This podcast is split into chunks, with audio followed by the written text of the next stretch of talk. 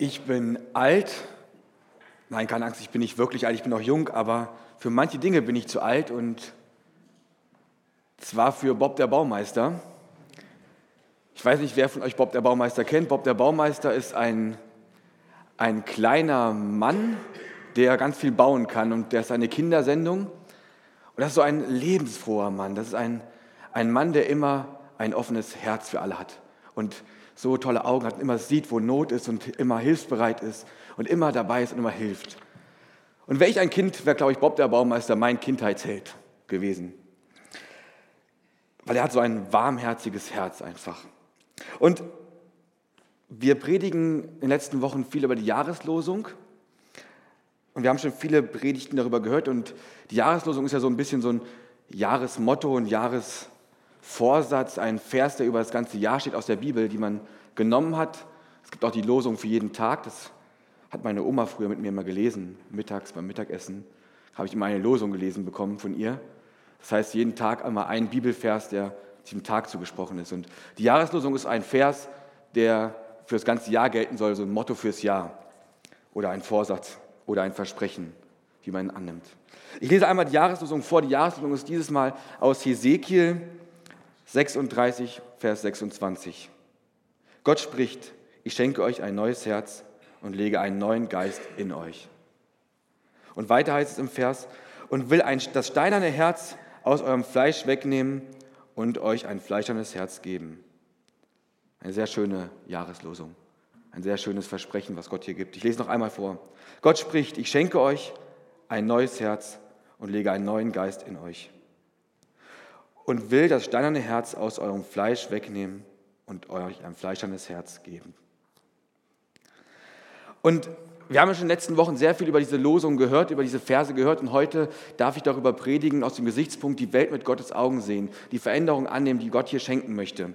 Und Hesekiel kommt aus einer Priesterfamilie und für ihn ist es gar nicht einfach, sein, sein Amt als Prophet wahrzunehmen, denn die Situation ist die folgende, dass sein Volk, also Israel, wurde verschleppt nach Babylon. Und die Situation von dem israelitischen Volk wird, wird beschrieben in Hesekiel. Ganz am Anfang spricht Gott zu Hesekiel, zu seinem Propheten, welchem Zustand das Volk ist, das Volk Gottes, zu dem er sprechen soll. Und ich lese aus Hesekiel 2, Vers 4. Zu denen ich dich sende, haben harte Köpfe und verstockte Herzen und das spricht Gott zu ihm. Hesekiel, zu den Leuten, die ich schicke, die haben harte Köpfe und verstockte Herzen. Und das muss Hesekiel auch erleben, immer wieder aufs Neue. Er spricht in ganz vielen Bildern zu dem Volk und erlebt, wie sie gar nicht auf ihn hören und es gar nicht wahrnehmen und annehmen wollen.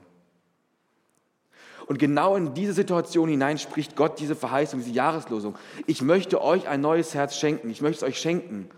Ich möchte euch erneuern, damit ihr meine Botschaft wieder annehmen könnt so eine Verheißung, die Gott hier dem Volk gibt. Ich, ich bin bei euch, ich lasse euch nicht im Stich, ich möchte euch ein neues Herz geben. Ich möchte auch steinerne Kruste wegnehmen, ich möchte euch ein neues Herz schenken.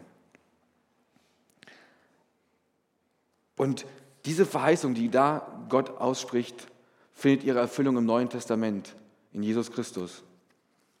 Jesus ist die Erfüllung dieser Verheißung, wie Jesus Menschen begegnet hat, das hat Herzen verändert. Das hat im Blickfeld verändert der Menschen. Das fasziniert mich so an Jesus, wie Jesus auf der Welt gelebt hat, wie er Menschenherzen verändert hat, wie er Menschen bewegt hat, wie er Menschen dazu motiviert hat, die Welt in anderen Augen zu sehen, wie er Veränderung geschenkt hat. Und eine Geschichte, die mich da ganz besonders bewegt, wie, wo man merkt, wie, wie, mit wie viel Liebe, mit wie viel Hingabe, wie viel Annahme, wie viel Barmherzigkeit und Gnade Jesus diesen Menschen begegnet und wie das Auswirkungen auf das ganze Leben dieser Menschen hat. Das ist die Geschichte von einem, einem kleinen Mann. Und die Geschichte ist sehr zeitgemäß, weil dieser Mann war sehr machtbesessen. Dieser Mann hatte sehr viel Geld und wollte immer mehr Geld anhäufen.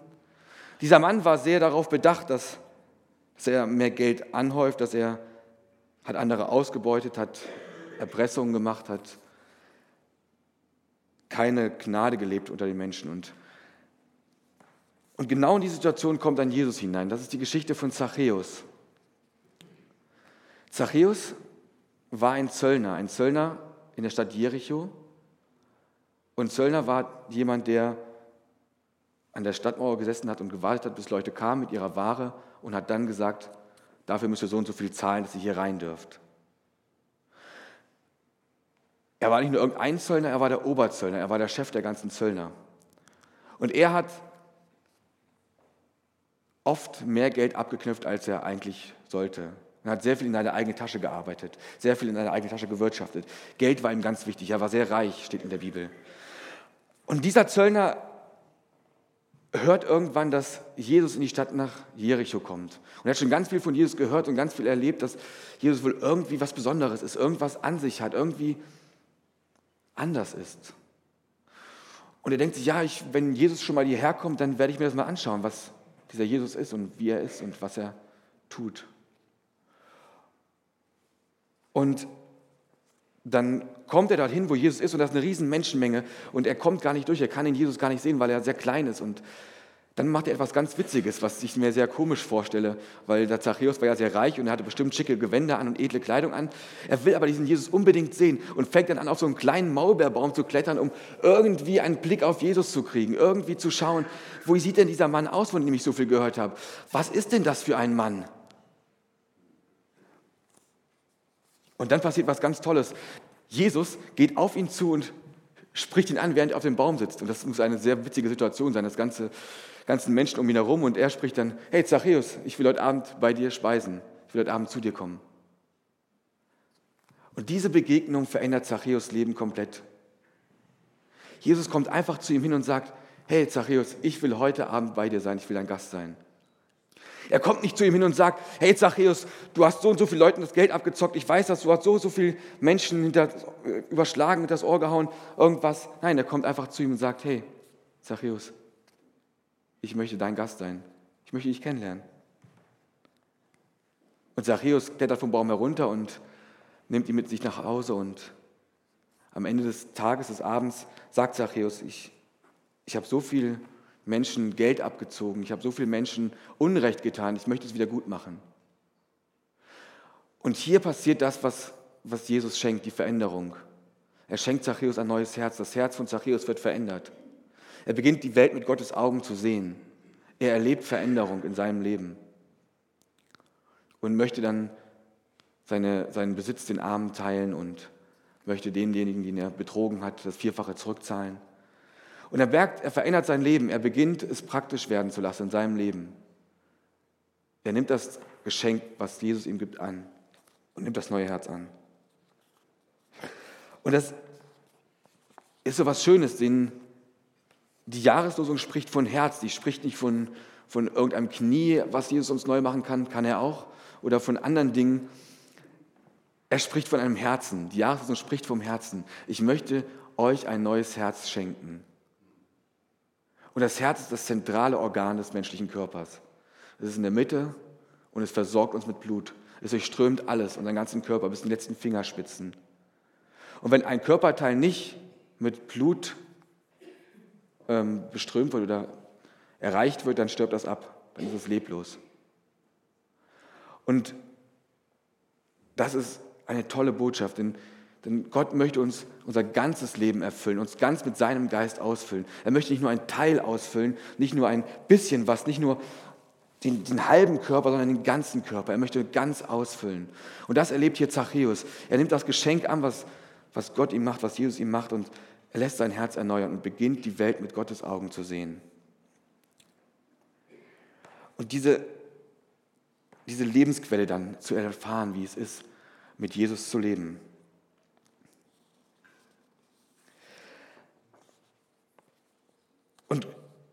Diese Verheißung gilt auch heute noch. Gott gibt dir diese Verheißung der Jahreslosung. Du darfst dein Herz erneuern lassen. Du darfst es annehmen, das Geschenk, was Gott dir machen möchte. Ein neues Herz, ein altes Herz abgeben, die alten Lasten abgeben, ein steinernes Herz wegnehmen lassen und dir ein neues Herz geben lassen. So wie Zachäus es angenommen hat. Und es gibt verschiedene Möglichkeiten, wie du auf diese, diese Nachricht reagieren kannst, auf die Jahreslosung. Du kannst sagen, die Jahreslosung hat mit mir dieses Jahr nichts zu tun. Ich möchte gar nicht mich verändern lassen. Ich möchte gar nicht mein Herz irgendwie bereinigen lassen. Ich möchte gar nicht mein Stein ins Herz weg haben. Das ist schade, weil mit einem schweren Stein in der Brust ist es schwer zu laufen und es ist nicht so schön. Es wird langsam kalt. Du kannst natürlich auch das Angebot annehmen und die Gnade empfangen, was, was Gott dir geben möchte, was Gott dir schenken möchte. Aber wie geht es dann weiter? Wie sieht es in deinem Alltag aus? Wie sieht es in meinem Alltag aus? Wie gestaltest du deinen Alltag mit diesem Geschenk, was Gott dir macht? Wie gestaltest du dein Leben mit dem neuen Herzen, wenn du es annehmen möchtest? Hat es Auswirkungen auf deinen Alltag, dass dein Herz verändert ist? Hat es Auswirkungen auf deinen Alltag, dass du ein fleischernes Herz hast, einen neuen Geist hast, der durch deinen ganzen Körper fließt, der dich ganz erfüllen möchte, der ganz sein, dein Leben erfüllen möchte? Wie reagierst du auf deine Mitmenschen im Alltag? Wie reagierst du mit deinen Freunden, Familie? Und da gibt es ein Gleichnis von Jesus, was darauf anspielt. Da kommt Petrus zu Jesus und fragt ihn, Jesus, wie oft muss ich denn meinem Bruder vergeben? Wie oft muss ich das machen? Reicht es siebenmal, wenn ich das siebenmal mache? Und Jesus erzählt ein Gleichnis und das Gleichnis ist ein ziemlich heftiges Gleichnis, wie ich finde. Und als ich das durchgelesen habe, mir noch ein paar Mal habe ich gedacht, das sind krasse Zahlen und ich habe das dann umgerechnet mal. Ich, ich erkläre euch das Gleichnis. Es, geht, es steht in Matthäus 18, 21 bis 35 und da geht es um einen Knecht und ich nenne ihn einfach mal Knecht 1. Knecht 1 hat ganz viel Schulden beim König. Und der König sagt irgendwann zu ihm, hey, zahl mir meine Schulden zurück. Und ich sage euch jetzt die Zahl, wie viel Schulden der, der arme Knecht hat. Der Knecht hat 10.000 Zentner Silber Schulden. Also 10.000 Zentner Silber Schulden. Das ist schon ein ganz schöner Batzen. Aber umgerechnet in Euro wären das 12 Milliarden Euro Schulden. Und bei einem Wochenlohn, den damals der normale Knecht verdient hätte, hätte er 400.000 Jahre arbeiten müssen, um das abzuzahlen. Also ein Schuldenberg, der ungeheuer groß ist. Und das ist eine Zuspitzung. Die, die rumliegenden Jünger, die das zuhören und Petrus, die wissen, das ist eine Zuspitzung. Das ist eine fiktive Zahl. Das kann ja gar nicht sein. So viele Schulden kann man gar nicht haben. Und dennoch hat er diese Schulden bei, bei dem König.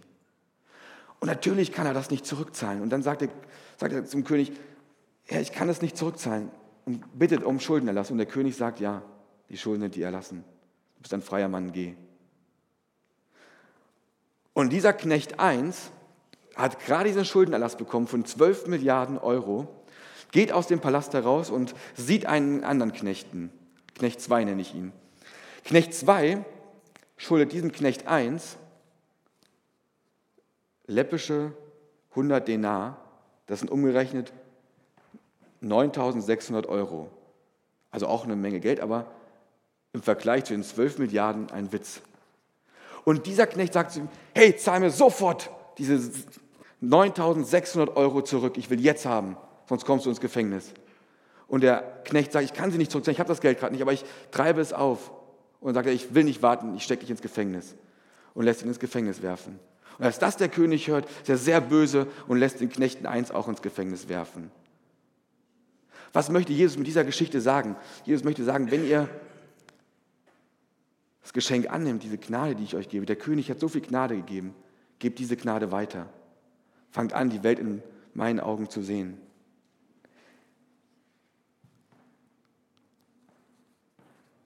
Diese Geschichte ist wirklich krass und, es zeigt so, dass wir so reich beschenkt sind, wenn wir Gottes Gnade annehmen, wenn wir unser Herz erneuern lassen, wie stark das Geschenk ist, was wir da bekommen haben. Und wir dürfen dieses Geschenk weitergeben und anfangen, die Welt mit Gottes Augen zu sehen. Und,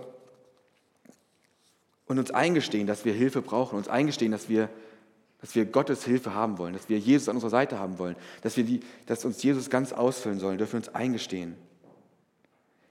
So wie das Volk Israel Gottes Hilfe gebraucht in der babylonischen Gefangenschaft, weil sie da auch nicht weiter wussten und nicht weiter wussten, wie es weitergehen kann, brauchten sie auch Gott der zu ihnen hält und bei ihnen ist. Und so brauchen wir in unserem Leben auch Gott, der bei uns ist und zu uns steht, auch in diesem Jahr. Und das ist so toll, dass er diese Verheißung uns gibt, dass er unser Herz erneuern möchte und uns ganz ausfüllen möchte, uns ganz mit sich ausfüllen lassen möchte.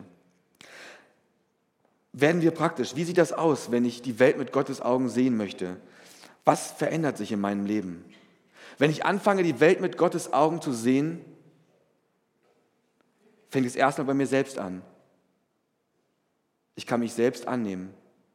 Ich kann selbst erkennen, dass ich ein geliebtes Geschöpf bin, dass ich wertvoll bin, dass ich gewollt bin, dass ich gebraucht werde, dass ich an dem Ort, wo ich bin, genau richtig bin. Ich darf erkennen, dass Gott mich liebt. Ich darf erkennen, dass ich frei bin von Leistungsdruck der Gesellschaft. Ich darf erkennen, dass ich, dass ich meinen Wert und meine Identität in Christus habe. Ich darf erkennen, dass ich geliebtes Kind Gottes bin und darf einen Lebenssinn in Christus entdecken. Wenn ich das verstanden habe, wie Gott mich sieht, dann kann ich die Welt mit Gottes Augen anfangen zu sehen. Also wenn ich verstanden habe, wie Gott mich sieht, kann ich anfangen, die Welt mit Gottes Augen zu sehen. Wenn ich erkenne, dass Gott mich liebt, dass Gott mich angenommen hat, dass ich Gottes Kind bin, dass ich bei ihm zu Hause bin, dann kann ich anfangen, meine Mitmenschen mit Gottes Augen zu sehen, ihm mit der Gnade Christi zu begegnen, mit, der, mit einem barmherzigen Herzen entgegenzutreten. Egal welcher Herkunft, gesellschaftlichen Schicht oder welche Art und Weise die Menschen um mich herum sind, ich darf ihnen mit Liebe begegnen. Ich fange an, sie als Geschöpfe Gottes wahrzunehmen. Ich fange an, sie zu sehen, dass sie gewollt sind, meine Mitmenschen.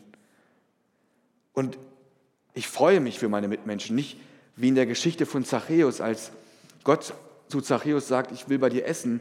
Die ganzen Menschen drumherum haben gemeckert, haben gesagt, das kann doch nicht sein, dass Jesus zu diesem Sünder geht. Ich darf mich für meine Mitmenschen freuen, für, dass sie Gottes Erfahrungen machen, dass sie Gottes Begegnungen machen. Und wenn ich anfange, meine Mitmenschen unter Gottes Augen zu sehen und zu erkennen, dass das alles geliebte Geschöpfe Gottes sind, auch wenn ich mich verstritten habe mit manchen Menschen vielleicht, dass ich erkenne, Gott wollte diesen Menschen, Gott liebt diesen Menschen, kann ich beginnen, die Umwelt mit Gottes Augen zu sehen. Ich darf dann anfangen zu sehen, wo kann ich praktisch helfen? Wo kann ich zupacken? Wie Bob der Baumeister, der durch die Gegend läuft und egal wo was ist, dann packt er zu. Dann ist die Katze auf dem Baum, dann holt er seinen Freund und dann holen sie zusammen die Katze runter. Ich darf praktisch werden, ich darf zupacken. Und ich darf die Schöpfung, wie wir vorhin in dem Video gesehen haben, bewundern und erkennen, wie toll Gott sie gemacht hat. Und bestaunen und erleben, wie schön sie gemacht ist und respektvoll mit ihr umgehen. Und es ist immer nicht, es ist nicht ganz einfach, die Welt mit Gottes Augen zu sehen, weil wie schnell passiert es, dass ein Herz versteinert, wie dieses Bild. Dieses Bild hat meine Mama gemalt und das hängt bei uns zu Hause, also das ist ein Nachdruck, das hängt bei uns zu Hause über dem Wohnzimmer, über dem Sofa. Und das ist da schon ziemlich lange und das ist schon seitdem ich ich, seitdem ich klein bin, hängt das da schon. Das ist schon ganz lange. Das hat meine Mama vor Jahren mal zu dieser Jahreslosung gemalt. Und das soll so ein Herz darstellen, was, was versteinert ist und wo dann die Kraft, die lebendige Kraft kommt, diese, der Geist kommt und, und das Herz wieder frei macht und vom Stein befreit, von der Altlast, von der Sünde, von dem Schmerz und ein neues Herz schenkt. Und dieses Bild bewegt mich sehr, weil, weil es für mich immer so ein, so ein Zeichen ist. Ich darf drauf schauen, wo wo fängt es bei mir an, wieder steinig zu werden im Herzen? Wo betrüge ich mich vielleicht selbst und, und es fängt so langsam an, hier wieder so eine Steinkruste zu wachsen in bestimmten Bereichen? Wie schnell werde ich wieder hartherzig gegenüber meinen Mitmenschen? Weil irgendwas mir wieder nicht gepasst hat, weil irgendwas nicht so gelaufen ist, wie ich es wollte. Und schnell werde ich hartherzig und denke, ah, das kann doch nicht sein. Das, und wie schnell wird das bei mir? Wie schnell wächst das harte Herz wieder an? Wie schnell passiert das, dass ich negativ denke, negativ spreche? Dass ich, wie schnell passiert es, dass ich, dass ich merke, wie, wie mein Herz wieder gefangen genommen wird von irgendwelchen Sachen, die ich gar nicht haben möchte, die mich gar nicht gefangen nehmen möchte? Wie schnell merke ich, dass ich mich mein ganzes Leben mehr hingebe, dass ich noch so einen Teil hingebe und sage, Gott, ja, es reicht auch, wenn du da diesen Bereich machst und diesen Bereich, den behalte ich mal für mich, den, dieses Herzstück das ist mir noch zu wichtig, das, das möchte ich dir noch nicht geben. Und wie oft betrüge ich mich auch selbst? Wie oft erlebe ich mich dabei, dass ich mich selbst betrüge? Und man kann sich sehr gut selbst betrügen und selbst anlügen und sagen, ja, ich mache doch alles. Und diesen Bereich, Jesus, den, gucken wir es mal irgendwann später an, ne? das ist ja schon okay. Und merke, dass mein Herz dann in gewissen Teilen wieder steiniger wird und ich hartherziger werde.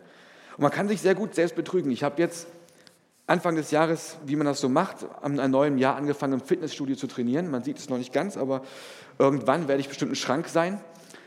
Und, und das ist ja so ein Vorsatz, den man so macht. Man fängt am Anfang des Jahres an und startet voll durch, trainiert dann.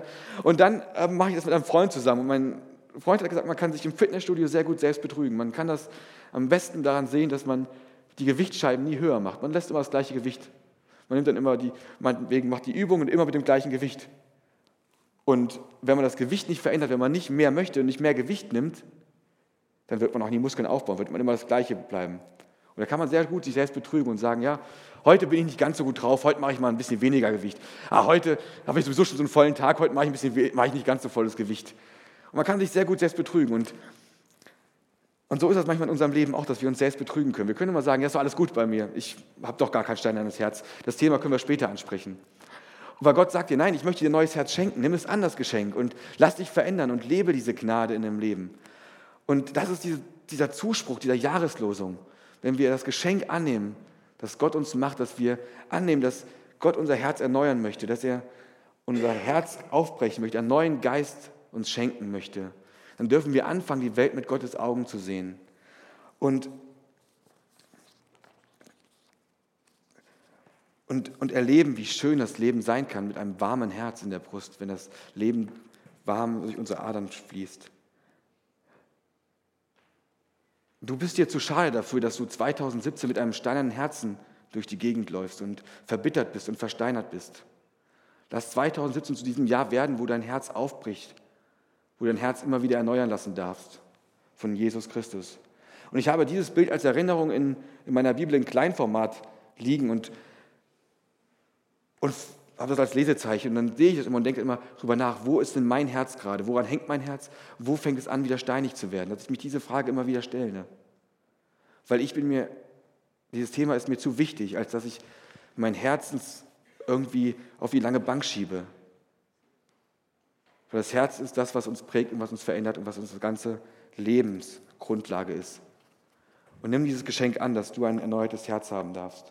Und Bob der Baumeister hat so einen Leitsatz, einen Leitslogan oder Werbespruch oder einen Motivationsspruch, wie man ihn auch nennen mag.